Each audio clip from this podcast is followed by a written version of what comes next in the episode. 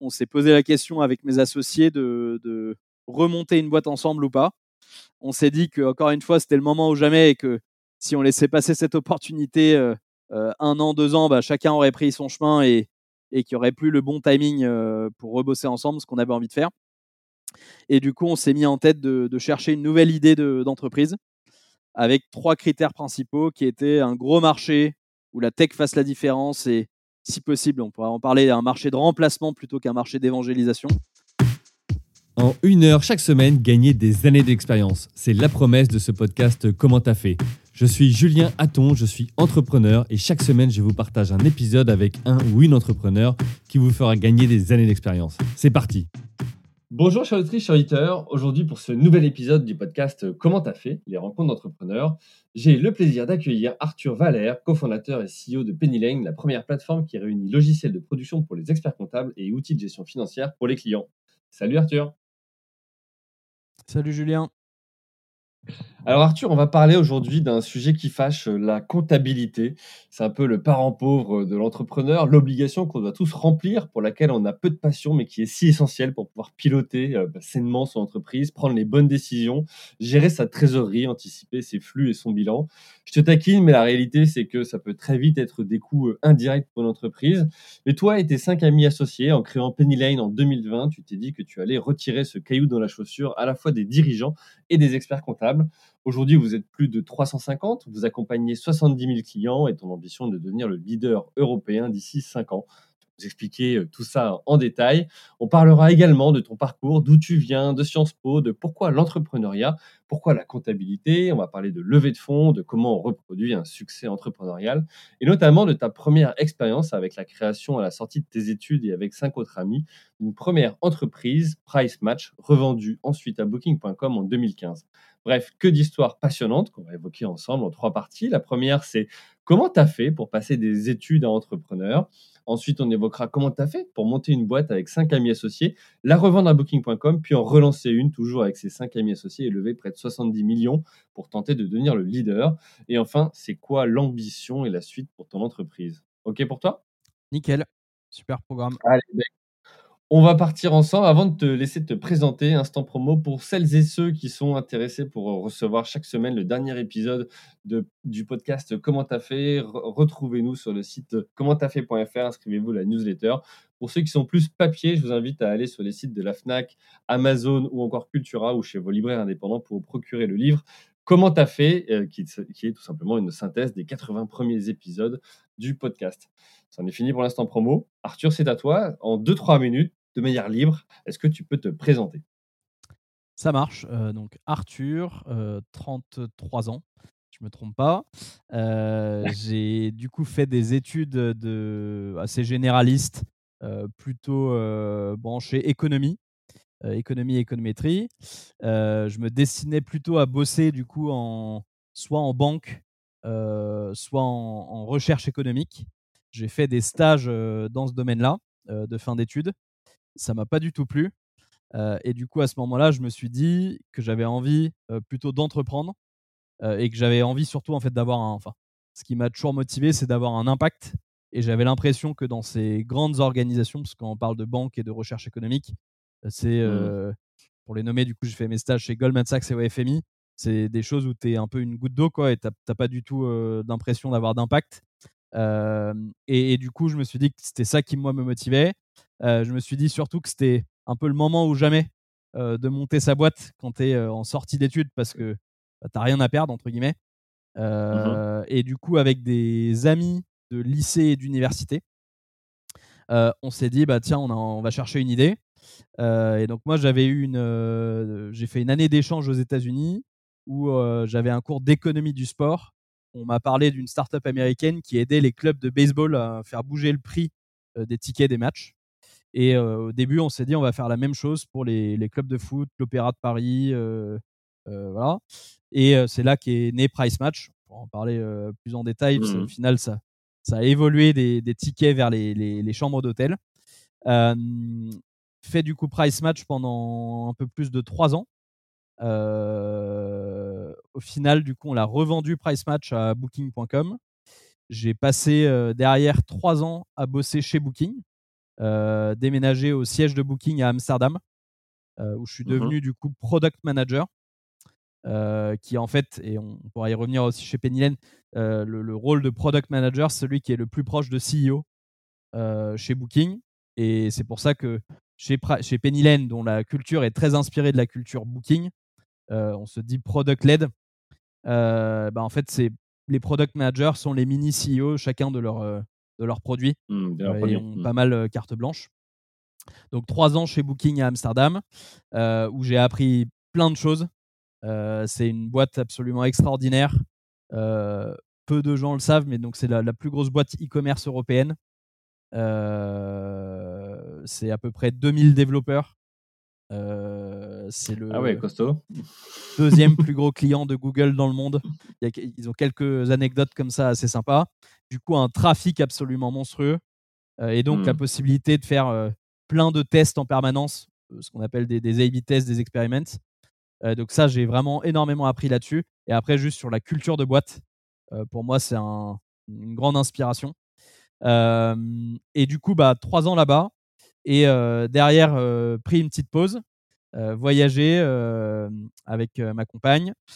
et du coup, derrière, après cette pause-là, on s'est posé la question avec mes associés de, de, remonter une boîte ensemble ou pas. On s'est dit que encore une fois, c'était le moment ou jamais et que si on laissait passer cette opportunité un an, deux mmh. ans, bah, chacun aurait pris son chemin et, et qu'il n'y aurait plus le bon timing pour rebosser ensemble, ce qu'on avait envie de faire. Et du coup, on s'est mis en tête de, chercher une nouvelle idée d'entreprise avec trois critères principaux qui étaient un gros marché où la tech fasse la différence et si possible, on pourrait en parler un marché de remplacement plutôt qu'un marché d'évangélisation. Euh, et euh, ça nous a pris 4-5 mois euh, pour aboutir à l'idée de, de qu'on a relancé du coup en septembre, première ligne de code écrite en septembre 2019, il y a quasiment 4 ans jour pour jour. Et, du coup, bah, depuis, depuis 4 ans, je dédie une grosse partie de, mon temps à, à. J'habite à Paris. je vais tous les jours au bureau, malgré le fait que notre boîte est remote first pour tout ce qui est tech. Moi, j'aime bien aller au bureau, être au contact des, équipes et, sentir mmh. un peu le, le jus, quoi, l'énergie. ouais, l'énergie, c'est important. et puis à part ça, donc mes, mes hobbies plutôt voyage, sport, pas mal de trucs plutôt extérieurs. Et, après, j'adore bah, tout ce qui est économie, géopolitique et entrepreneuriat, qui est une de mes passions. Enfin, à la fois mon métier, j'ai la chance, c'est aussi ma passion. Mmh. à la fois bah, avec ma propre boîte, je fais aussi pas mal de, de, de, tickets de business angel. Donc, j'échange avec pas mal d'entrepreneurs en dehors de ça. Quoi. Et pas la compta comme passion. La, alors, ceux qui ont déjà booké un rendez-vous sur mon agenda sauront que quand ils bookent le rendez-vous, le rendez-vous s'appelle Passion Compta. mais non, à la base, c'est pas une de mes passions, la compta. Après, le, enfin, je le prends comme un produit comme un autre. C'était pas non plus ma passion, les pricing de chambre d'hôtel, et c'est devenu entre guillemets. C'est après, c'est pas le, le, thème en soi qui est ma passion, c'est plus le, le, projet, comment, on aide, comment on aide des, concrètement à résoudre des problèmes pour des vrais gens. Euh, pour le coup, un des critères qui nous tenait vraiment à cœur euh, quand on a choisi l'idée de Pennylen, c'était que nos users sont ce que j'appelle des, vrais gens. Euh, mmh. Et donc, les, les, autant les comptables que les, les TPE, PME, c'est, enfin, on a de l'empathie pour ces utilisateurs. Quoi. Je pense que j'aurais mmh. moins d'empathie si je construisais un outil pour euh, Total ou euh, mmh. j'arrive moins à me mettre à leur place. Euh, là, c'est, enfin, ce qu'on adore, c'est que les, les gens qu'on aide, dont on facilite le quotidien, c'est le resto, on va manger le midi, notre oncle qui a sa, sa, boîte de, de com, etc. Mmh. ou le comptable avec qui on a des, une relation assez privilégiée. Donc ça, c'est quelque chose qui me tient à cœur. Alors, c'est important ce que tu as dit sur le fait que voilà, vous êtes donné quelques mois pour réfléchir et trouver avec des critères, tu vois, euh, voilà, ce sur le secteur sur lequel vous vouliez aller. Est-ce que vous, ça fait aussi écho à une problématique que vous avez eue avec Price Match, c'est-à-dire à un moment donné, euh, la compta, ça a été galère et donc finalement, c'était un cahier de la chaussure que vous avez emporté avec vous et vous vous êtes dit, bah, ça fait partie des options ou pas du tout, ça s'était bien passé pour vous et c'est parce que vous avez rencontré des entrepreneurs, fait des études sur le marché que vous êtes rendu compte qu'il y avait ce pain point pour beaucoup d'entre eux? Ça avait été une galère pour nous, mais c'est pas Mmh. ça le la source. La source, c'est vraiment Ouais. les entretiens avec les entrepreneurs, heu, qui nous à qui on demandait, heu, concrètement: «Comment je peux te faciliter ton quotidien?» et le sujet Mmh. compta, pilotage financier, revenait quasiment à chaque fois sur la table. Ouais, OK. OK, bon alors, heu, je vais avoir plein de questions pour toi. Je t'ai laissé, heu, dérouler, heu, et c'est super intéressant.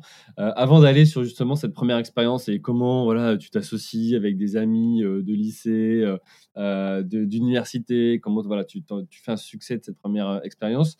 Moi ce que j'aimerais c'est, en savoir plus sur, le Arthur justement qui, devient entrepreneur. Tu dis: «Voilà, vite j'ai voulu avoir de l'impact, heu, me rendre compte que j'étais pas voilà qu'une goutte d'eau dans un grand système, mais mais que mes actions du quotidien pouvaient avoir un impact, heu, et que je pouvais le voir, hein, tout simplement».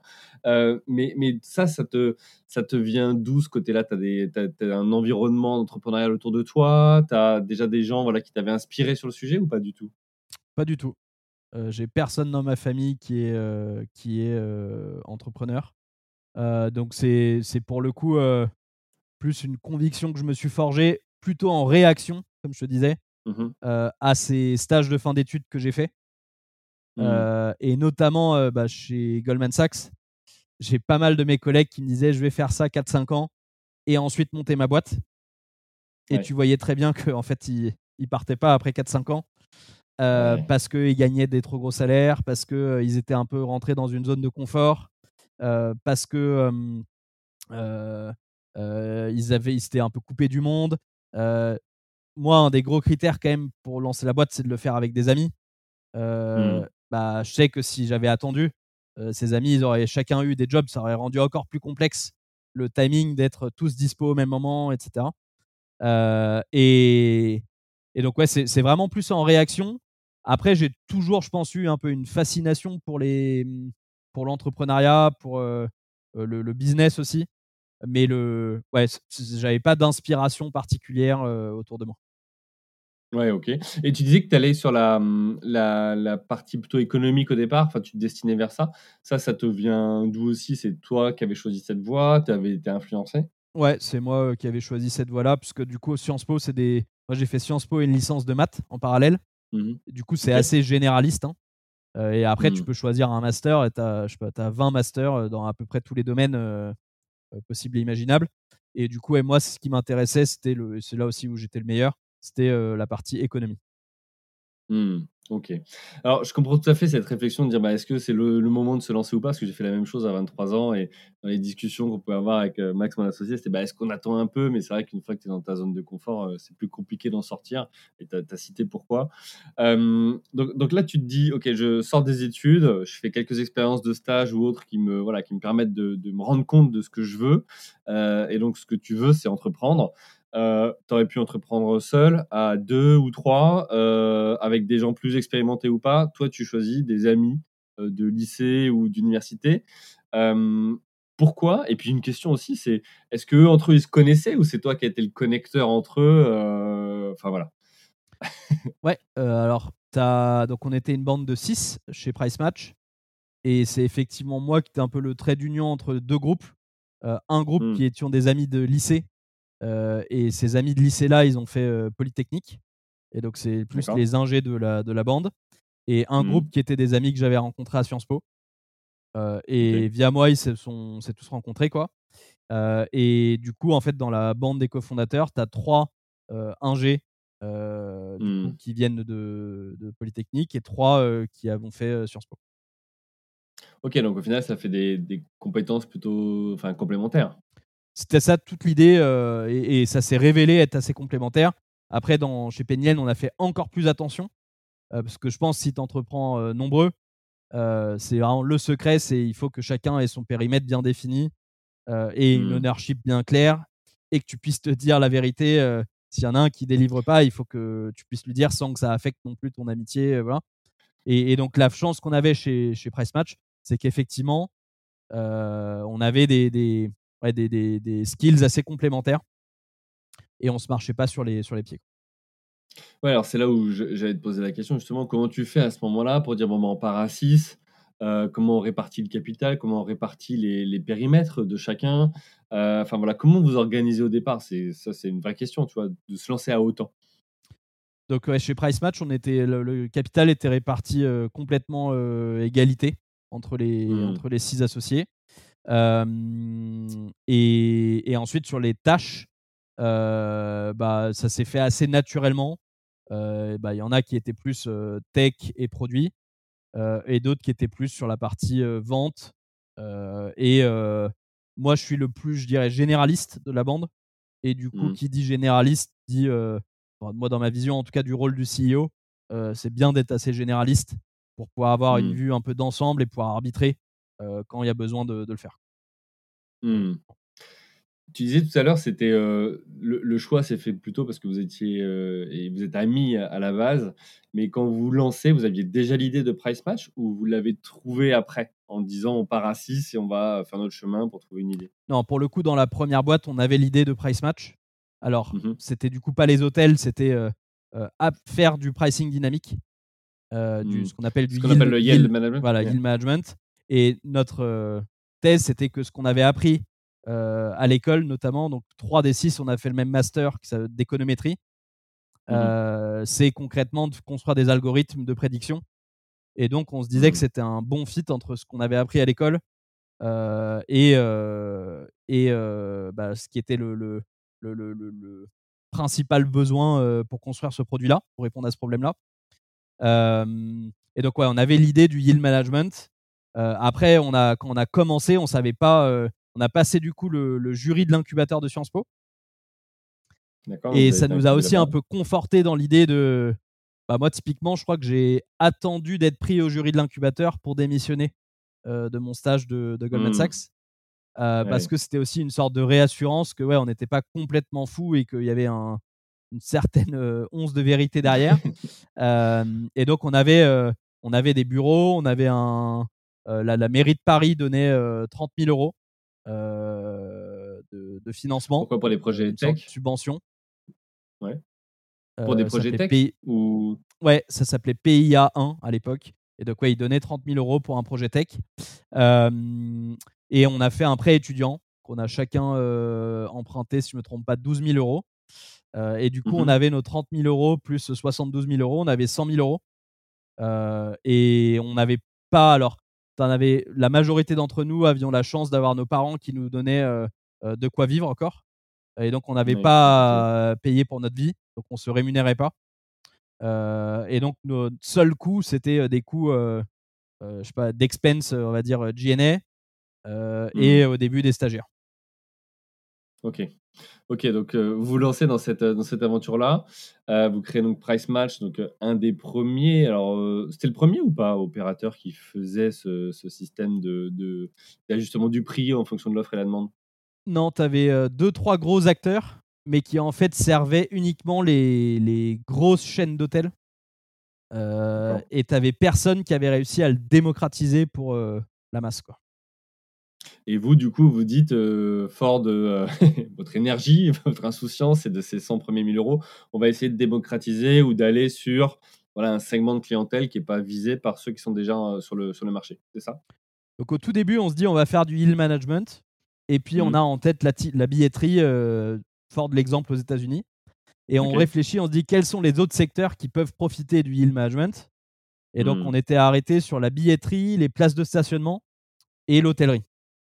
Mmh. Euh, l'aérien, pour le coup, euh, c'est déjà fait et refait. Air France, ils ont une armée d'ingénieurs, de polytechniciens qui font des algos de, de yield management. la SNCF aussi. Euh, et en fait, euh, c'est le, un membre du jury de l'incubateur de Sciences Po qui nous a dit j'ai acheté un hôtel. Donc, il venait de partir à la retraite et de revendre sa boîte. Il nous dit j'ai acheté un hôtel à Neuilly. Euh, c'est mon fils qui le gère. Et la partie tarif, je pense qu'il y a de la marge d'amélioration parce que c'est géré mmh. de façon relativement artisanale. Et donc, en fait, on a rendez-vous avec son fils qui nous explique comment il fait ça. Effectivement, dans un Excel, en regardant un peu des chiffres. voilà. Euh, et, donc, euh, son fils accepte euh, qu'on, que nous, on construise un algorithme, que tous les jours, il nous envoie les réservations, les nouvelles réservations. Il nous a envoyé en amont l'historique. nous, on a construit un scrapper qui allait chercher les prix sur Booking, qui allait chercher les événements, genre de choses.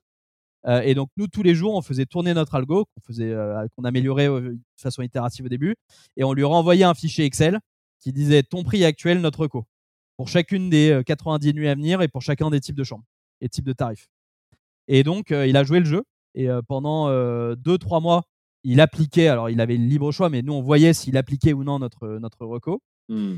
Et au bout de 2-3 mois, on fait le point avec lui et on voit qu'il a augmenté son chiffre d'affaires de euh, c'était 15-20% euh, par rapport à la même période euh, l'an passé. Et un, hôtel à Paris indépendant, une cinquantaine de chambres, pour donner une idée, ça, ça fait à peu près 1,5 million de, de chiffre d'affaires. et du coup, bah, 15-20%, c'est pas rien. Hein. ça fait que tu lui fais gagner. Il a augmenté de... Ouais, il a augmenté le taux de remplissage. Parce que à partir du moment où pas, seulement, en fait, bah, dans l'hôtellerie, tu augmentes soit ton taux de, remplissage, soit ton prix moyen. le prix. Ouais. Mmh. Et, et donc lui, on avait réussi à, on jouait un peu sur les deux. Hein. C'était pas seulement, mmh. c'était aussi un peu, bah, en fait, dans les périodes basses, tu joues sur le prix à la baisse pour remplir plus, et dans les périodes hautes, au contraire, tu vas essayer de, de vendre plus cher les chambres si tu le peux. Mmh. Et, et, donc, bah, en tout cas, les résultats sont positifs. Et du coup, on fait, on, avec des stagiaires, on fait le, tour porte à porte des hôtels de Paris l'été 2012. À chaque fois, on mmh leur dit comment tu fais tes prix. Quoi. Et là, la conclusion, c'est que personne n'a d'outils. Et ils font tout ça à la mano sur Excel en faisant des exports. Et la plupart le font de façon très, très, très artisanale. en regardant le, concurrent sur Booking, mais voilà. Mmh. Et, donc, on se dit, bah, il y a un marché. voilà. Et donc, au bout de six mois, on est arrêté sur notre idée de le yield pour les hôtels. Et il nous a fallu à peu près six mois pour sortir un MVP de logiciel, puisque jusque-là, c'était sur Excel. Hein. On faisait tourner notre. Alors, on, on, construisait notre algo avec des outils de stats. Et après, on implémentait ça sur Excel. Et donc, au bout de six mois, on a un MVP de logiciel, une plateforme où l'hôtel il mmh peut se connecter en ligne avec une expérience utilisateur où il voit un calendrier et pour chaque nuit, euh, mon prix, le prix de mes concurrents et la reco de Price Match. Et euh, donc mmh. là, c'est le moment, début 2013, où on se dit euh, où il faut commencer à le vendre. Et là, c'est la, la désillusion parce que nous on se dit on a construit un produit c'est trop bien euh, il va se vendre comme des petits pains. ouais tu, tu, tu, vas voir qu'il y a de la demande tu te dis bon ok ça va ça va marcher. Et non ça et là alors là euh, la claque quoi. Euh, parce que bah non les hôtels ne s'arrachent pas notre produit comme des comme des petits pains. Ils sont tous d'accord que leur, leur méthode actuelle est pas idéale mmh. mais en fait quand on leur dit maintenant il faut payer c'est plus compliqué quoi et et donc, euh, bah, déjà, euh, pas mal d'itérations sur notre pricing, euh, genre de choses. et surtout, bah, les premiers commerciaux qu'on avait embauchés étaient. Enfin, en gros, nous, on était, on se disait, notre produit, il est incroyable, donc. Mmh, ça va être simple. je peux prendre entre guillemets n'importe quel commercial, il va savoir le vendre. Et là, en fait, on se rend compte que non. Et donc là, on a, on a, on s'est séparé de la plupart des commerciaux qu'on avait. On a fait appel à une agence pour nous aider à recruter les, bons commerciaux. Mmh et c'est là que vraiment euh, ça a commencé à, faire la différence. On a commencé également à ce moment-là à structurer notre process de vente. Mmh euh, on a compris que euh, ce qu'il fallait faire, c'était faire du, du, call calling. On a compris que malheureusement, les hôteliers ne tapaient pas sur Google outils de yield management. Euh, et que euh, les salons et tout, bah, ça allait, mais c'était pas, enfin, c'était pas scalable. Et donc, on a compris que le seul moyen d'y aller, c'était vraiment de d'appeler tous les hôtels à froid euh, et d'essayer de booker des rendez-vous pour leur faire une démo, et puis ensuite de, de, leur mmh. faire la démo, de leur vendre un test gratuit, et puis au bout du test gratuit, de, de les convertir en clients. Et donc là, on commence à avoir des premiers clients. On a un vrai premier déclic qui est qu'on arrive à signer un petit groupe d'hôtels à Paris, euh, un groupe qui s'appelle Team Hotel, peut-être tu en as déjà vu. Ils ont une ah trentaine, trentaine d'établissements dans Paris. Et donc là, c'est notre premier euh, gros contrat à notre niveau. Euh, donc, ils nous payaient 5-6 000 euros par mois d'abonnement, à peu près 200 euros par mois par hôtel. et à ce moment-là, du coup, on est approché un peu par hasard par un fonds d'investissement. Honnêtement, on n'avait aucune idée de ce que c'était, on ne connaissait rien à ce milieu-là. Mmh. Euh, donc, qui s'appelle Partech. Euh, et les discussions se passent bien et Partech nous dit bah, nous on est chaud pour investir euh, un million d'euros pour nous, c'était une aubaine. Enfin, on, on était, on pensait pas du tout qu'on était, qu'on méritait entre guillemets ça, quoi, qu'on était digne de, recevoir un investissement. Il faut dire qu'on commençait quand même à arriver un peu au bout de nos, ce qu'on pouvait faire avec les moyens artisanaux qu'on avait. et du coup, on a bah, décidé de lever ce tour de seed avec Partech. Et Partech nous a beaucoup aidé et challengé sur. Euh, en gros, il faut être plus agressif. si vous avez de l'ambition pour votre boîte, euh, il faut vous donner les moyens. Et du coup, il faut, faut, aller dépenser ces sous que vous avez levés parce qu'on était extrême. Quand pendant deux ans, tu as vécu avec. Euh, je pense pendant deux ans, on a vécu avec 150, 200 000 euros. Mmh. c'est ancré dans ton, dans ton ADN. Hein. Et donc, eux nous ont vraiment bah, euh, poussé à dépenser plus, à aller embaucher des, vrais commerciaux expérimentés, etc. Et c'est ça qui nous a vraiment fait euh, décoller. Et donc, euh, donc entre fin 2000, mi-fin 2013, le moment où Partech investit, et en fait, on vend en mai 2015. Donc, il s'est passé que un an et demi, 18 mois entre le moment où on a levé notre seed et le moment où on a vendu à Booking. on a vraiment commencer à, augmenter notre chiffre d'affaires de façon conséquente. Euh, et puis juste avant, enfin fin 2013, pardon fin 2014, euh, on signe notre premier vraiment très gros client, euh, qui est le groupe Accor, pour mmh. équiper du coup tous les hôtels Ibis dans le monde. On a commencé aussi à internationaliser l'entreprise parce que pour le coup, en fait, on s'est rendu compte assez vite que on était un produit qui était très bien pour les hôtels dans les grandes villes euh, en fait, c'est, enfin, pour que tu aies intérêt à faire du yield management, il faut que tu sois dans un marché dynamique. Et euh, du coup, bah, Berlin est beaucoup plus euh, proche de Paris que, que Besançon. Quoi. Mmh. et du coup, tu as beaucoup plus de, market fit avec les grandes capitales que d'aller dans un, même, un seul et même pays dans toutes les villes. Quoi. Mmh. Et donc, on a. Et puis, les gens maintenant qui bookent à, à, Paris ou à Berlin, ils utilisent tous Booking. Donc, en termes de localisation, c'était pas si lourd que ça. Euh, et donc, euh, voilà, on a été euh, très très vite à l'international. avec des gens dans des bureaux en Italie, en Espagne, en Allemagne. et on a, au moment où on a revendu à Booking, on venait d'ouvrir aux États-Unis et, à Singapour. et, et, du coup, à ce moment, enfin, c'est là que vraiment ça commence à décoller. qu'on doit faire notre série A, du coup, parce qu'on a dépensé tous les sous du. Euh, on trouve des investisseurs qui acceptent de, l'idée de notre série A. On signe la, lettre d'intention, on fait toute la due diligence. Et allez, une semaine avant le closing de la série A, euh, il y a du coup Booking qui nous approche pour nous racheter. Euh, et du coup, on a annulé la, la série A.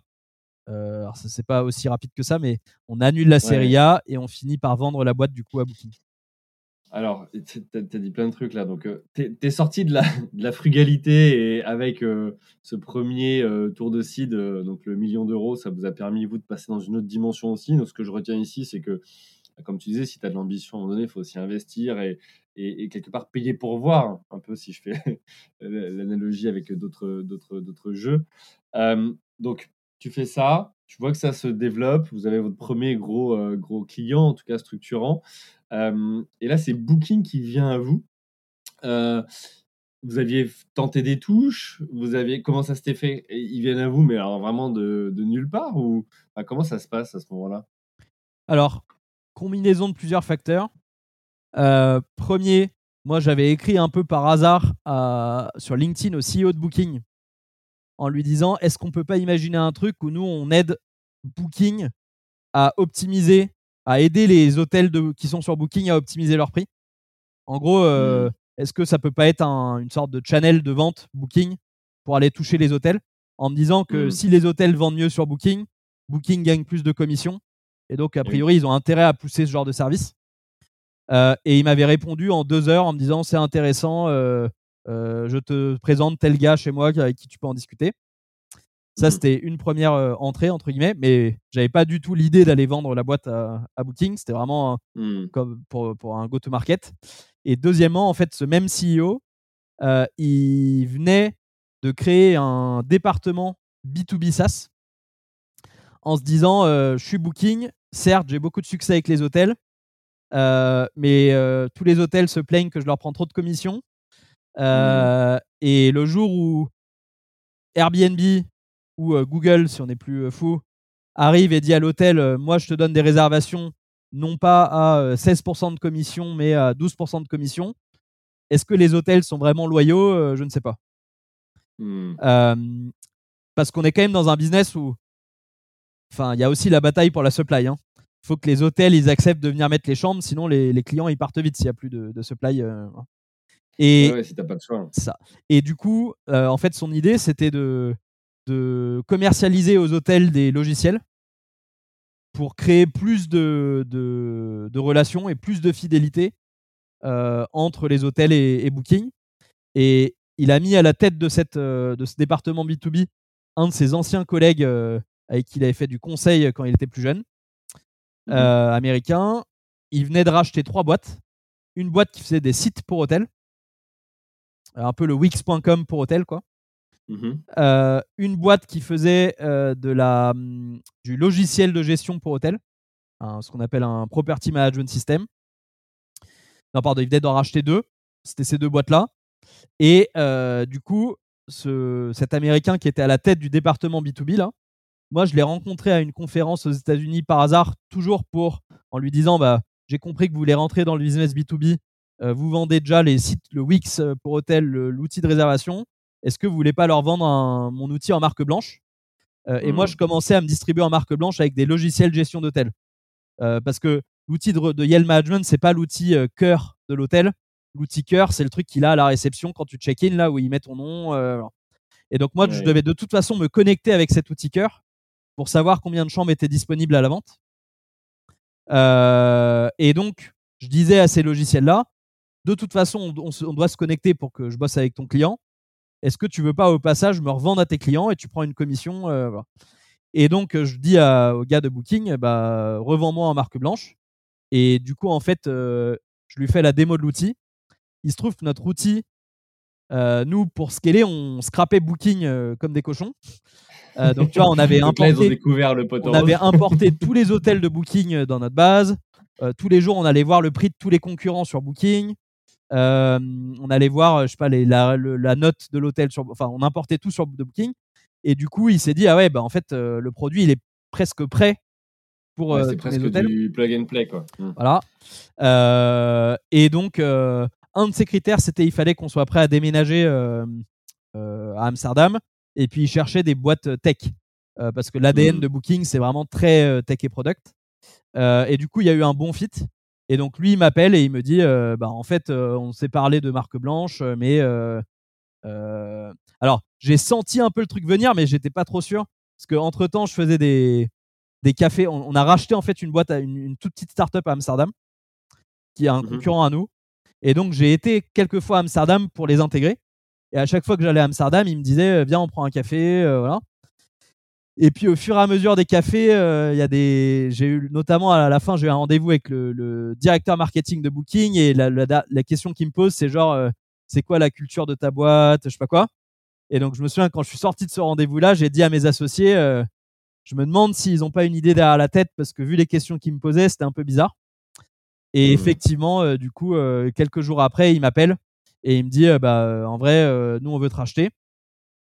Et donc là, euh, c'est posé la question pour nous euh, est-ce qu'on veut vendre ou pas Oui, parce que vous, c'était pas euh, initialement, quand vous avez lancé le projet, c'était pas l'objectif de vendre la boîte? Non, non.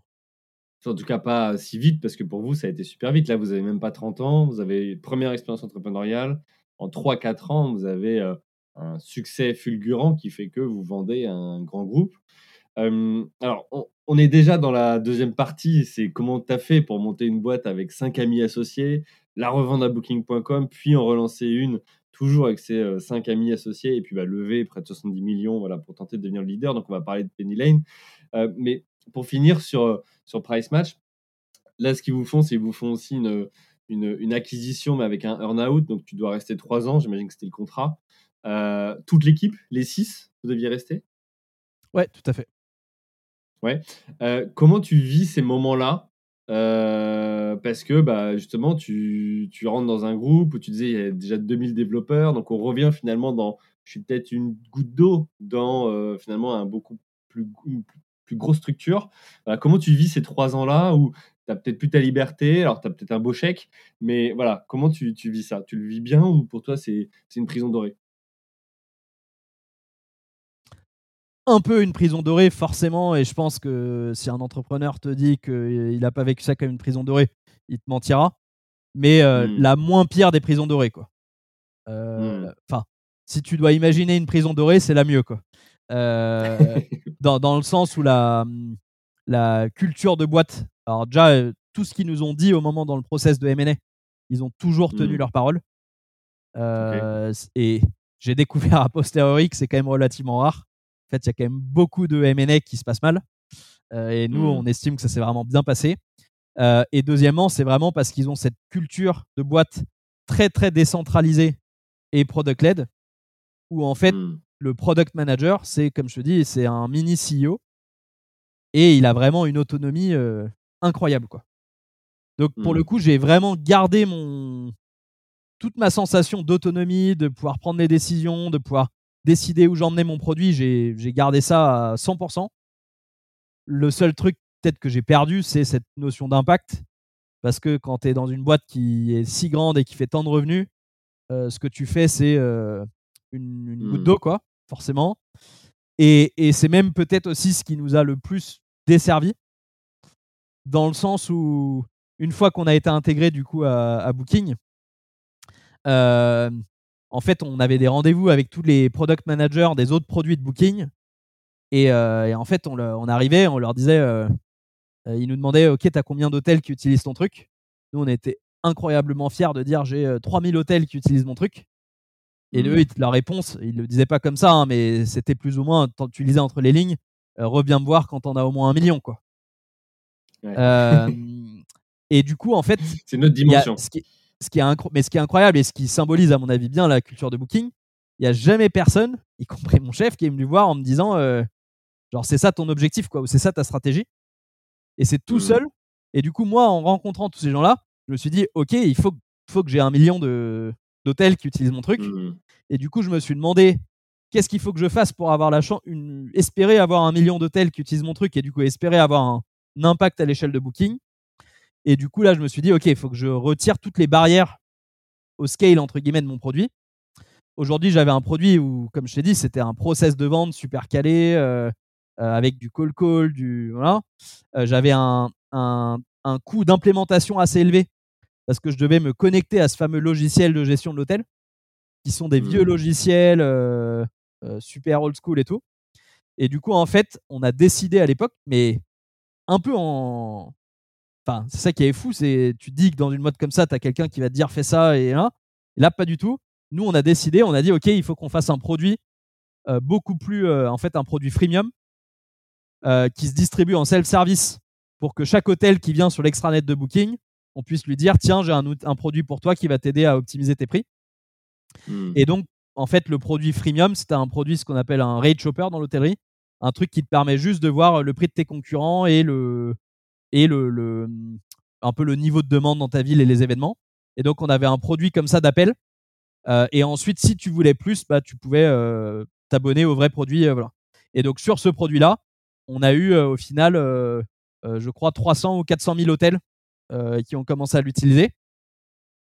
Mais en fait, après, bah, tu as des gens qui nous disent très bien, bah, il y a 400 000 hôtels qui l'utilisent, mais c'est du freemium. Enfin, ils sont ceux qui payent? Mais et donc là, on a commencé à avoir des, on a voulu regarder si ceux qui l'utilisaient ramenaient plus de sous à Booking ou pas. Euh, voilà. Mais, mais c'est assez symbolique dans le sens où tu n'avais pas de stratégie. Enfin, il y a personne qui nous a dit la stratégie c'est ça. C'est vraiment le product hmm. manager. Il décide, il dit bah ouais, moi mon produit, je vais en faire ça quoi. Et tu as ça, tu as à peu près 200 300 product managers chez Booking et chacun a une autonomie totale quoi. Hmm. Donc j'ai adoré ça. Bien tu le vis bien. Au bout des trois ans, euh, bon, bah, tu, tu, tu, sors de cette entreprise.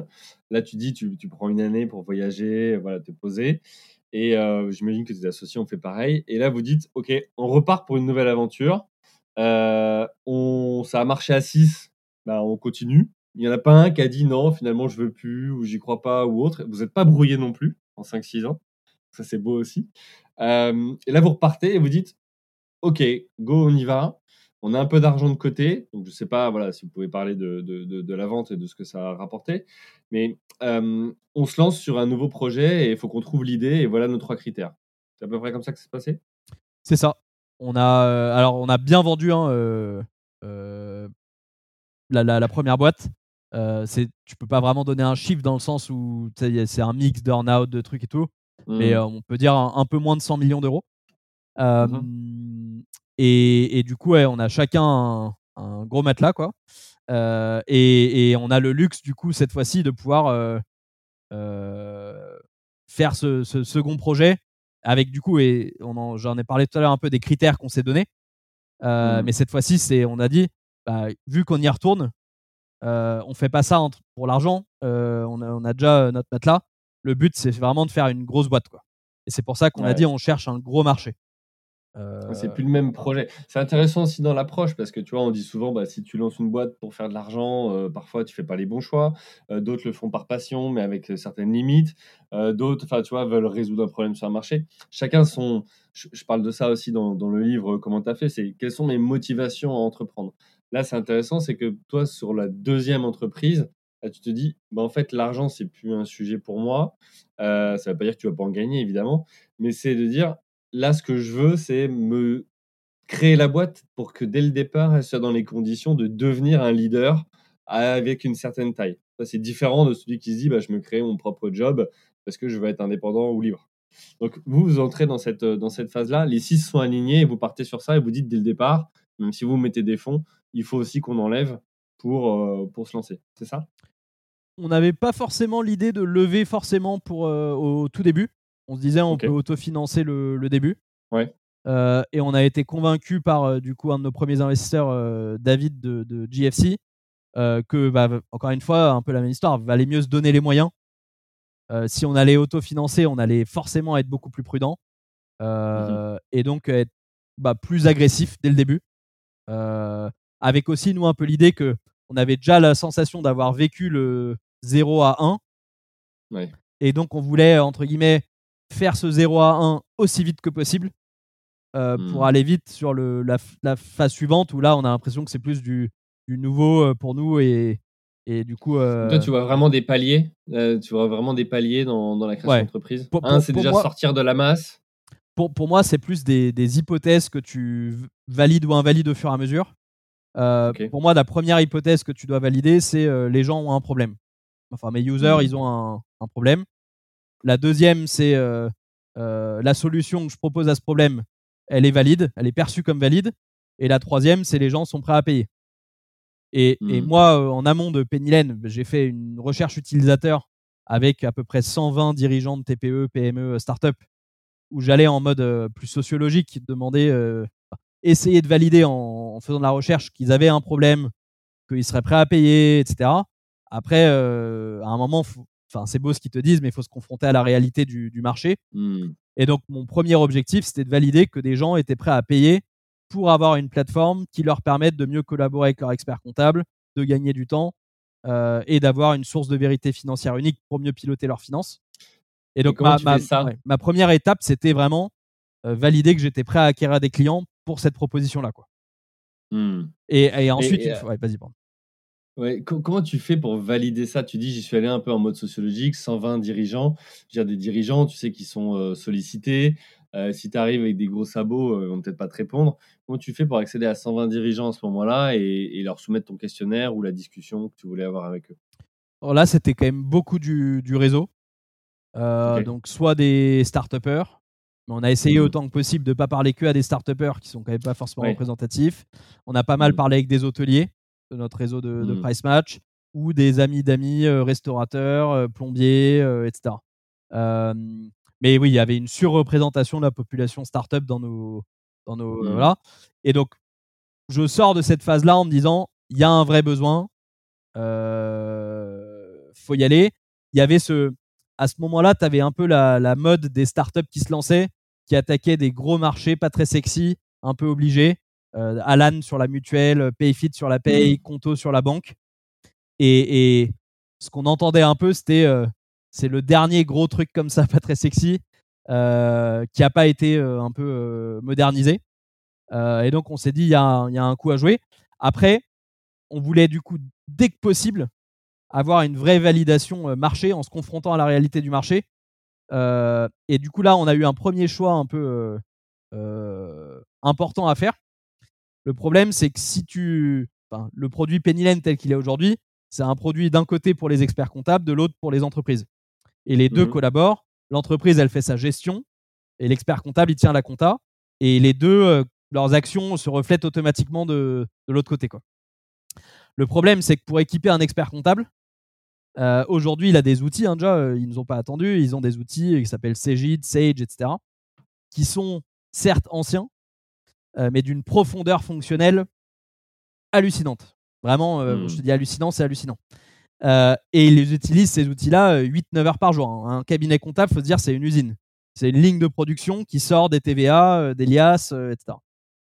Et donc, on s'est dit impossible qu'un cabinet comptable veuille utiliser notre outil euh, tant qu'il n'est pas un minimum euh, euh, robuste. Quoi. Ouais, et puis tu rattrapes pas 30 ans ou 40 ans de développement en 6 mois. Quoi. Non. Et du coup, ce qu'on a fait, enfin notre, phobie, c'était de dire, comme tu dis, je vais être 3 ans dans un garage à construire mon logiciel. Si ça se trouve, dans 3 ans, je, sortirai du, bois. Et là, je me rendrai compte que personne n'est intéressé. Hmm. Donc notre phobie, c'était d'être 3 ans dans un tunnel.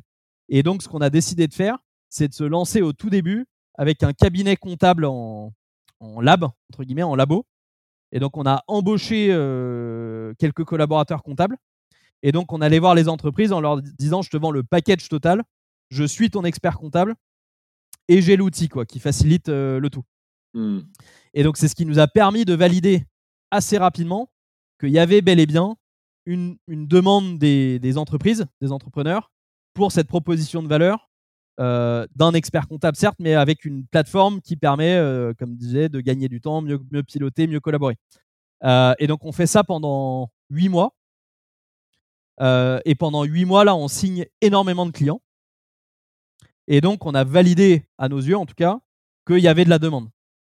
Hmm. Après, c'était bien beau, mais le, une fois que tu as validé ça, la vision depuis le début, c'est quand même pas d'être expert comptable, c'est d'être l'outil qui permet aux experts comptables et aux entrepreneurs de mieux, euh, mieux collaborer. Et donc là, on a été voir des investisseurs au bout d'un an en leur disant regardez, on a plein de demandes, on a un super chiffre d'affaires, euh, voilà. Euh, et maintenant, donnez-nous des sous pour aller valider l'hypothèse suivante. On a mmh. montré qu'il y avait de la demande, mais maintenant, il faut qu'on montre qu'on sait équiper les deux, quoi. Qu'il y a de la demande à la fois des entreprises, mais aussi des cabinets d'expertise comptable euh, qui eux vont euh, eh prendre la solution et la distribuer. Et donc là, on a eu pas mal de mal à lever des fonds à ce moment-là, parce que les, investisseurs nous disaient, euh, bah, certes, tu as prouvé que tu avais de la demande pour ton service plus ton produit, mais qu'est-ce qui me dit que effectivement tu vas pouvoir ce qu'on appelle sassifier ton produit, sassifier ton offre, et, que les experts comptables vont effectivement adopter ton offre. Et donc là, il n'y a, a, pas énormément d'investisseurs qui se sont pressés devant la porte. voilà. Même avec votre track euh, record et le fait que vous ayez déjà un ouais, Franchement, on était surpris parce que notre chiffre d'affaires, il était bien. Euh, voilà. Mmh. Euh, mais on a quand même du coup réussi à lever des fonds à ce moment-là. Et là, en fait, on lance, je sais pas, deux mois après, on lance notre offre SaaS.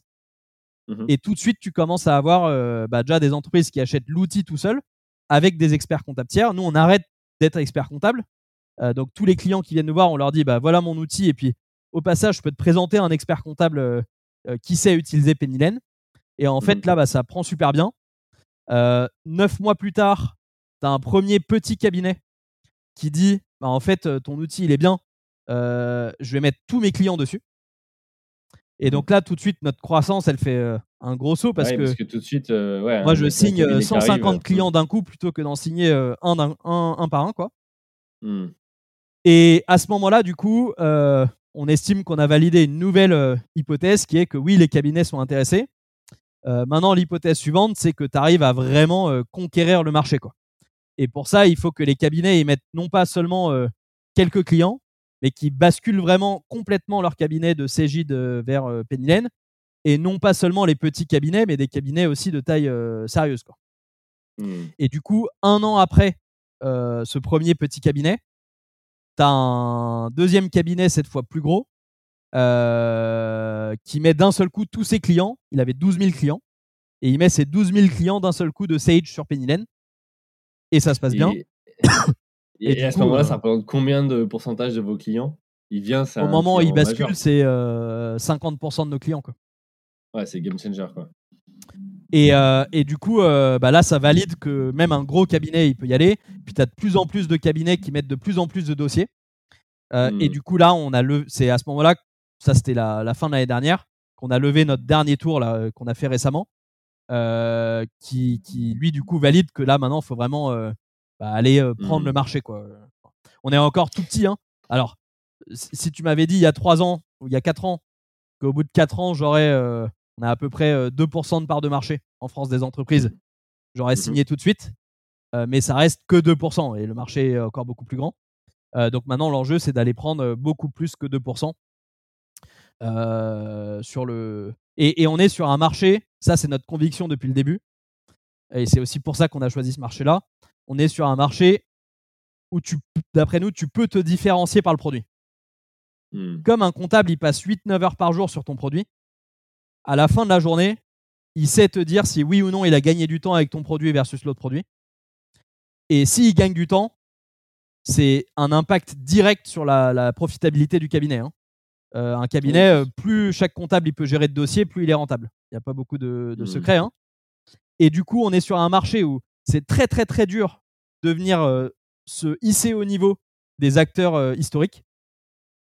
Par contre, le jour où tu démontres, et c'est reconnu dans le marché, qu'un cabinet qui utilise Pennylen, il est plus productif et donc plus rentable qu'un cabinet qui utilise Cégide, bah là, en fait, le marché, il peut basculer très, très, très, très vite parce que tous les cabinets, ils veulent être plus rentables et plus productifs. Hein. Il y a pas de, Ils sont mmh. tous rationnels. et donc là, on espère rentrer dans cette phase-là maintenant. Et, alors vous, du coup, parce qu'on voit que du coup, vous enlevez des pain points des deux côtés, à la fois chez l'expert comptable et chez l'entreprise qui est en face. Comment vous, vous gagnez de l'argent? C'est quoi le modèle économique de Penny On a trois euh, segments qu'on vise. D'un côté, les experts comptables. Euh, et on facture à l'expert comptable l'utilisation de l'outil de production comptable. Donc l'outil qui lui permet de faire la, ce qu'on appelle la saisie, la révision et les déclarations, qui télédéclare depuis Pennylen la TVA, l'alias fiscal, euh, etc. Ça part en direct à Bercy, à la DGFIP. Euh. donc ça, on le facture à l'expert comptable. il faut savoir que c'est un marché qui est relativement plus petit que le marché du logiciel aux entreprises. Tout simplement parce que l'expert comptable, euh, il fait quand même attention à cette ligne de coût. Parce que pour lui, euh, vu qu'il achète ça pour chacun de ses clients, c'est un, tu vois, ça impacte directement sa marge. Euh, et deuxièmement, il a été habitué à payer pas cher du tout pour ça. Parce que comme les outils historiques, ils n'ont pas bougé depuis 20 ans, en mmh. fait, c'est encore des outils on-prem, etc., qui ont été rentabilisés par les éditeurs qui les ont édités depuis 15 ans. Et du coup, ça coûte pas cher du tout. Euh, donc on estime, nous, qu'il y a à peu près 250 euh, millions d'euros euh, de, revenus annuels récurrents à aller chercher auprès des experts comptables en France sur la partie outils de production comptable.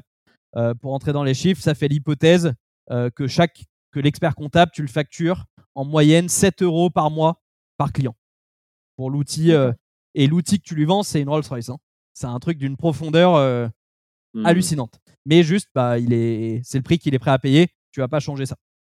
Euh, ensuite, l'expert comptable, euh, il va aller équiper son client de Pennylen. Pennylen en version euh, gratuite, c'est une Dropbox améliorée. Toi, en tant qu'entrepreneur, mmh. tu peux venir déposer tes factures. Dès lors que toi, en, en tant qu'entrepreneur, tu veux non pas juste déposer des factures, donc collaborer avec ton comptable, mais tu veux vraiment gérer ta boîte, et éditer des factures de vente, payer tes fournisseurs, faire un budget, avoir un compte bancaire, parce qu'on a un compte bancaire euh, un compte pro Pennylen dans la solution. Dès lors que tu veux ça, là, tu nous payes un abonnement SaaS. Et euh, comme toi, en tant qu'entreprise, euh, te faire payer, euh, toi, c'est juste un petit coût parmi tant d'autres. Bah, en fait, tu es prêt à payer plus cher que ce que l'expert comptable il est prêt à payer par, par client. Et donc, en mmh. moyenne, une entreprise, aujourd'hui, on la facture de l'ordre de 40-50 euros par mois pour l'outil de, gestion. Mmh et donc, bah, c'est un marché qui est, tu vas pas équiper toutes les entreprises. Il y en a qui vont rester en mode Dropbox. Hein. Euh, mais c'est un marché qu'on estime deux fois plus gros que le marché des, des, logiciels pour les experts comptables. Mais seulement ce marché-là, on peut uniquement le toucher avec nos partenaires experts comptables Parce que aller vendre du logiciel à 40 euros par mois à des entreprises en direct, c'est pas rentable. Et donc, c'est Mmh. uniquement parce que les experts comptables eux-mêmes ont intérêt. Parce que l'expert comptable, si son client fait sa gestion sur Pennylen, lui-même, ça lui fait gagner du temps. Parce que, bah, en fait, quand son client fait sa facture de vente sur Pennylen, ça vient tout seul générer les écritures de vente sur Pennylen, etc. pour lui. Quoi. Ça lui fait gagner Mmh. du temps. Euh, et donc, plus son client utilise le, euh, de fonctionnalités dans l'outil, plus lui, il est productif euh, dans sa compta. Et donc, ça Oui, marche ses honoraires. elle révision augmente. et- ouais. Mmh. Mais, mais c'est en même temps gagnant-gagnant parce que son client, il va avoir une meilleure visibilité sur ses finances, il va gagner du temps lui aussi dans sa gestion. Donc c'est c'est pas que tu vas payer moins cher ton expert comptable, c'est juste que passer plus de temps sur des discussions productives de, de, de marge, de gestion. Euh, voilà. Donc ça, c'est le, deuxième point. Et après, tu as un troisième segment, c'est les entreprises plus grandes, euh, les PME et les ETI, qui, elles, vont plutôt euh, tenir leur compta en interne. Elles ont un comptable euh, salarié. Et là, du coup, on va leur vendre à elles l'outil, en fait, avec les deux côtés, le côté compta et le côté gestion. Et souvent, elles vont avoir un cabinet d'expertise comptable en ce qu'on appelle uniquement en révision, qui une fois à la fin de l'année va venir mettre son coup de tampon, quoi, faire l'audit et mettre son coup de tampon. Et là, du Mhm. coup, on est sur un marché, on vient remplacer Sage, surtout, euh, qui avait un produit on-premise, pas cloud, euh, sans API ni rien, pour les entreprises euh, comme ça. Donc ça, c'est nos trois euh, lignes de revenus. Et des entreprises grosses qui font leur compta en interne, t'en as 20 fois moins, mais elles nous payent en moyenne 20 fois plus cher. Ouais. Ouais, et donc, du coup, bah, c'est à peu près la même taille de marché que les, les petites. Tu as un dernier moyen pour nous de gagner des sous, euh, qui est que euh, une fois que tu fais, euh, tu gères toutes tes finances chez nous, en fait, ce qu'on est en train de faire, c'est de reconstruire dans Pennylen, de façon intégrée, native, sans couture, tous les services bancaires qui avant étaient un peu la chasse gardée de ton banquier. Nous, notre idée, c'est de se dire pourquoi ton compte pro ne serait pas complètement intégré à ta gestion? Pourquoi tu as d'un côté tes factures et ensuite tu dois aller te loguer dans ton extranet bancaire faire le paiement Pourquoi tu peux pas avoir un bouton à côté de ta facture avec marqué payer quoi Et Hmm. si je te mets le bouton payer à côté de ta facture, déjà toi ça te facilite la vie euh, grandement. Je te permets de payer tes 400 factures en un clic, donc tu gagnes du temps. Et en plus, comme c'est moi qui aimais le paiement, bah en fait, je sais rapprocher automatiquement le paiement de cette facture, puisque tu as coché la facture avant de la payer. Et du coup, ton comptable, hmm. le travail de rapprochement entre la facture et le paiement, je l'élimine. C'est un gain de temps énorme. Et donc, tout ce que je fais, et, et là, c'est un peu une innovation euh, de marché, c'est que depuis 4-5 ans, euh, déjà, tu as la Commission européenne qui a dit aux banques, vous devez ouvrir vos API. Et tu as, Mhm. dans cette vague-là, un certain nombre d'acteurs dits de banking as a service qui sont venus reconstruire des infrastructures de bancaires qui permettent à un acteur qui n'est pas une banque, Pennylen, de proposer dans son outil tous les services qui avant étaient là, réservés à l'extranet bancaire. Donc moi, j'ai commencé par le compte pro. Donc aujourd'hui, j'ai un compte pro Pennylen qui est inclus dans mon, dans mon abonnement. Euh, j'ai commencé à distribuer du crédit. Euh, donc là, je bosse avec un autre acteur. Donc euh, sur le, le compte pro, je bosse avec Swan. Euh, je bosse avec un autre acteur sur le crédit qui s'appelle De facto. Et tous Mhm. ces acteurs-là, c'est des gens qui existent que en API. Ils n'ont aucun client en direct. Et donc, c'est une banque API, un, un acteur de crédit en API. Et donc, moi, ça me permet euh, d'offrir du, crédit, de t'offrir un compte pro, etc. Euh, et moi, là-dessus, je vais, me rémunérer, mais de façon complètement invisible pour toi. C'est que de la, commission invisible. euh, qui, qui en fait, je, ré- je réplique le modèle, le business model des banques. Typiquement, quand toi, ton banquier te donne une CB, à chaque fois que tu vas dépenser avec ta CB, celui qui t'encaisse, donc euh, le commerçant, euh, que ce soit un commerçant en ligne ou un, ou un restaurant où tu manges le midi, lui, il va euh, payer sa commission à Visa ou Mastercard. Et Visa ou Mastercard, en fait, il reverse une partie de cette commission à celui qui a émis la carte. Hmm. Et donc, moi, en fait, je, je touche une, une rétrocommission quand tu utilises euh, la carte. Euh, pareil, si tu prends un crédit, euh, l'acteur qui te donne le crédit, c'est pas moi, c'est de facto. Il me reverse une petite commission sur lui, son Oui, revenu euh, d'intérêt. et et- Voilà. Et donc, toi, c'est c'est pas du tout un coût nouveau pour toi. Hmm. Euh, c'est des coûts que tu aurais de toute façon déjà payés à ta banque ou autre, euh, sans que tu le vois. Et donc, c'est juste que plutôt qu'ils aillent dans les poches de ta banque, ils vont dans ma poche. Ok, mais du coup, si tu fais euh, payer depuis la plateforme, il y a aussi des commissions sur les virements par les banques? Moi, moi c'est quelque chose que je prends à ma charge. C'est inclus dans, dans ton abonnement. Ok. Ok. Eh ben, écoute, euh, top. Alors, je vois l'heure qui tourne et il va être temps de, de, conclure. Euh, on a déjà parlé un petit peu de la dernière partie. C'est quoi la suite pour ton entreprise? Donc, l'ambition de devenir le, leader européen. Pour moi, là, j'ai plusieurs questions pour toi. Euh, quand on voit ce qui s'est passé avec Price Match, revendu à Booking, est-ce que demain, Penny Lane va être revendu à Sedge ou autre qui vont peut-être riposter face à, à, à, l'arrivée de Penny Lane sur le marché? Ça, c'est un premier point. Et puis, deuxième point, c'est aussi, on, le voit, hein, la France a ses propres règles comptables, ses propres normes. Euh, devenir leader européen, ça suppose aussi de pouvoir s'adapter aux différents pays. Est-ce que toi, tu as vu des, que les normes sont les mêmes dans les pays limitrophes euh, de la France? Est-ce que non, justement, ça demande que vous adaptiez à chaque fois? Voilà, Est-ce que tu peux nous en dire un peu plus là-dessus? Alors, première question, est-ce qu'on veut se est-ce qu'on va se revendre à Sage ou Cégide La réponse, c'est clairement non. Euh, comme je te le disais au début, on a choisi un gros marché. Mmh Et le but de choisir un gros marché, c'est de pouvoir bah, s'éclater pendant les 10, 15, 20 ans à venir sans avoir besoin de revendre parce que juste le terrain de jeu est, énorme.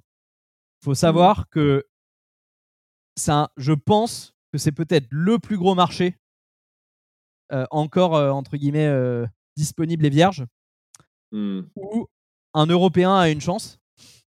Tout simplement, les autres énormes marchés, il y a toujours des Américains, des Anglo-Saxons qui viennent dessus. Hein, il n'y a pas de magie. Et en fait, là, c'est un marché qui est assez unique parce qu'il est énorme, mais comme la compta européenne est beaucoup plus complexe et différente de la compta anglo-saxonne, les acteurs anglo-saxons ne peuvent pas, n'arrivent pas à venir sur le marché. Euh, et donc, tu as notre équivalent, euh, on va dire, américain. C'est une boîte qui s'appelle Intuit. Leur produit s'appelle QuickBooks. Euh, pour donner une idée. Bah voilà. Pour donner une idée, Intuit, ça, ça, pèse 130 milliards. Moi, mon référentiel, c'est Booking. Hein. Booking, ça pèse 100 milliards. Donc Intuit, c'est plus gros que Booking, alors qu'ils sont présents dans quatre pays. US, Canada, UK et Mexique.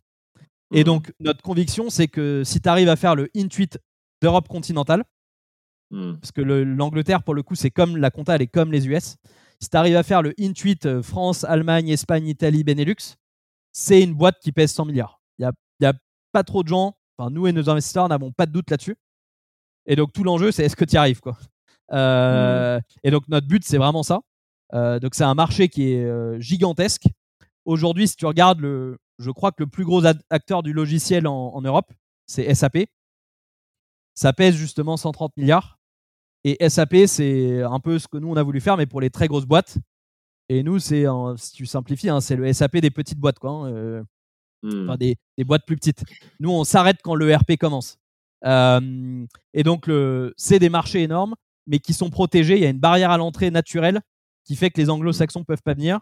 Et donc, euh, ouais, on, veut faire ça. Euh, le... Effectivement, c'est un marché où la barrière à, l'international est lourde. la bonne nouvelle, c'est quand même que ce qui fait que la compta française est complexe pour un Américain, tu retrouveras la même chose dans la compta allemande, les mêmes grands principes. Mmh. L'autre bonne nouvelle, c'est souvent que la, compta française, c'est la plus complexe. si tu sais faire la française. Euh, si tu as craqué la France, c'est bon. voilà. Euh, mais clairement, le jour où on va vouloir aller euh, demain en Allemagne, Espagne, Italie, c'est, pas juste tu traduis ton site, quoi. On prévoit que hmm. c'est un an de boulot pour lancer notre deuxième pays, quoi. Et parce que tu dois. Enfin, la compta, tu vas pouvoir réutiliser beaucoup. la partie gestion du cabinet, tu vas pouvoir réutiliser beaucoup. La partie outils de gestion pour l'entreprise, tu peux réutiliser énormément. Euh, ce que tu dois reconstruire, c'est la partie fiscalité, qui va vraiment mmh. être très différente d'un pays à l'autre.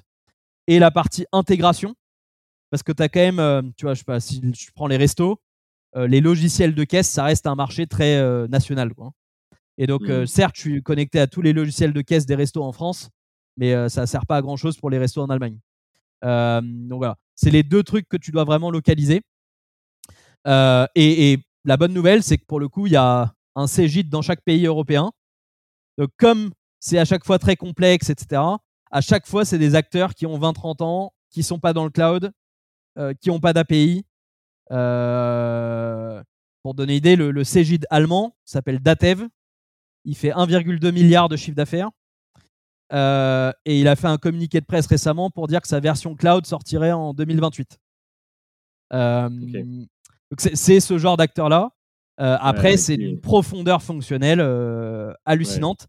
Et donc, c'est pour ça qu'on a énormément de développeurs et de. Enfin, nos, effectifs, hein, c'est deux tiers tech. On a à peu près 200 personnes en tech et produits.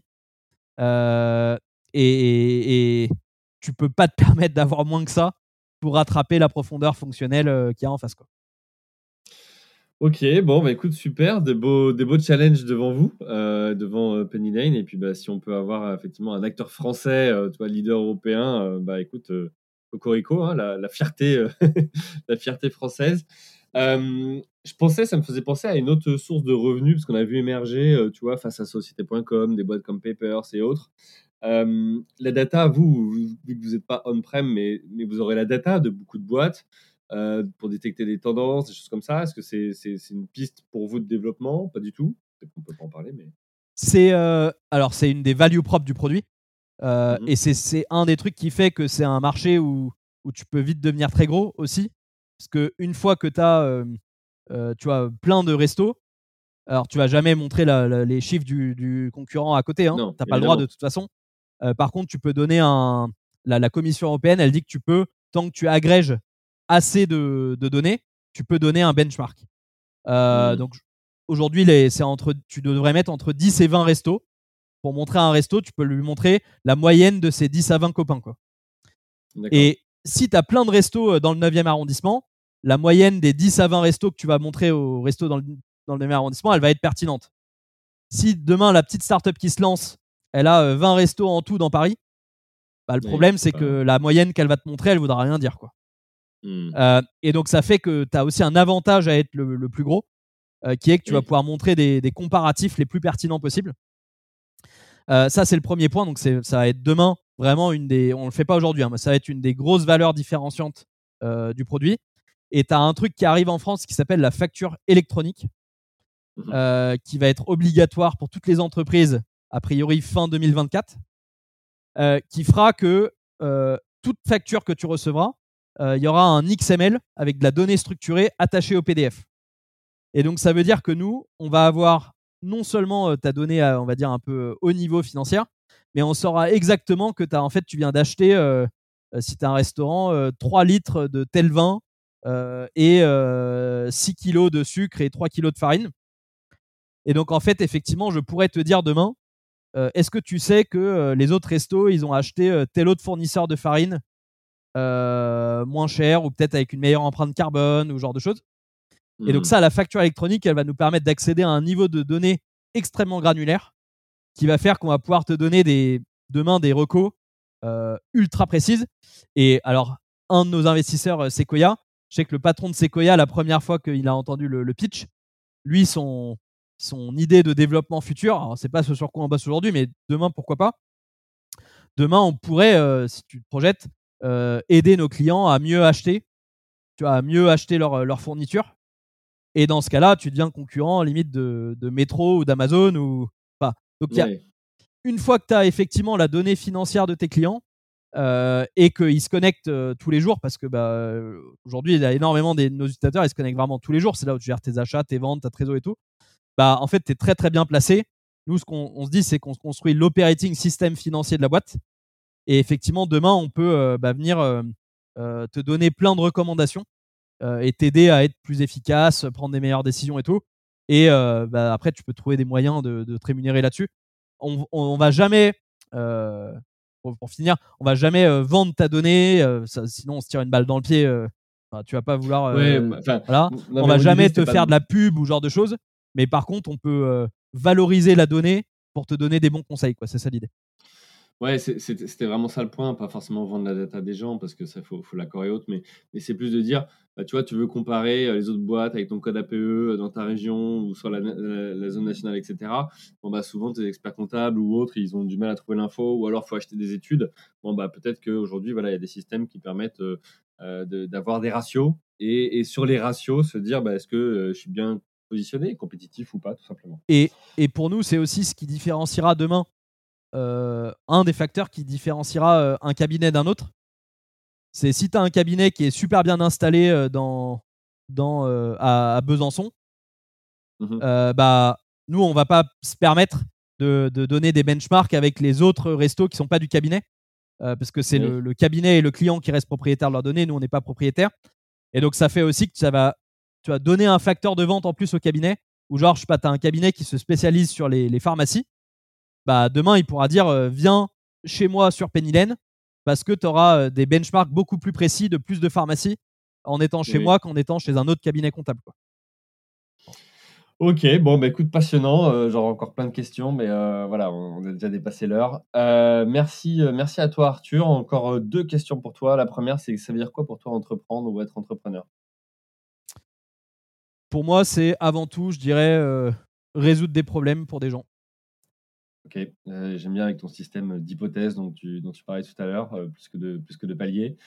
Euh, dernière question, c'est, bah, tu as fait l'expérience, toi, du podcast, comment tu as fait les rencontres d'entrepreneurs? Si tu as quelqu'un, un entrepreneur ou une entrepreneur à qui tu peux mettre en relation pour passer sur le podcast qui serait pertinent, ce serait qui? Alors, quand on a vendu Price Match, on a eu un mini startup studio. et du coup, je suis actionnaire d'une boîte qui a, mérite d'être plus connue. Enfin, ils ne le cherchent pas forcément, mais euh, qui est assez incroyable, qui s'appelle Fairmoney. Euh, ils font du, une app un peu euh, tout en un, super bancaire en, au Nigeria. Ils sont leaders au Nigeria. Ils ont 10 millions de, de Nigérians qui se servent de leur appli comme banque, crédit, etc. Et le, le- le- ça a été fondé à Paris. Et le, CEO, du coup, s'appelle Laurine Eni. Et ils ont des histoires incroyables. Euh, Bon, bah, écoute, euh, développer une banque et du crédit au Nigeria, tu peux t'imaginer qu'il y a, il y a pas mal d'histoires folles. Bah, avec grand plaisir, si tu peux me mettre en relation, je, je prends et j'enregistrerai avec grand plaisir. Euh, bah, écoute, un grand merci à toi, euh, Arthur. Euh, super inspirant, plein d'informations. Voilà, je pense que ça va vraiment aider nos auditrices et auditeurs de ce podcast. euh, comment tu as fait les rencontres d'entrepreneurs Un grand merci à vous tous aussi pour vos écoutes, euh, vos messages privés, vos commentaires, vos achats du livre Comment tu as fait, vos inscriptions à la newsletter. Voilà, c'est euh, pour vous que chaque semaine, je euh, diffuse un épisode avec un ou une entrepreneur qui vient nous partager euh, ses réussites, ses challenges, mais aussi ses galères. C'est ça le quotidien euh, euh, de, de l'entrepreneur. Euh, il me reste à vous souhaiter une bonne journée et vous dire à la semaine prochaine. Bye.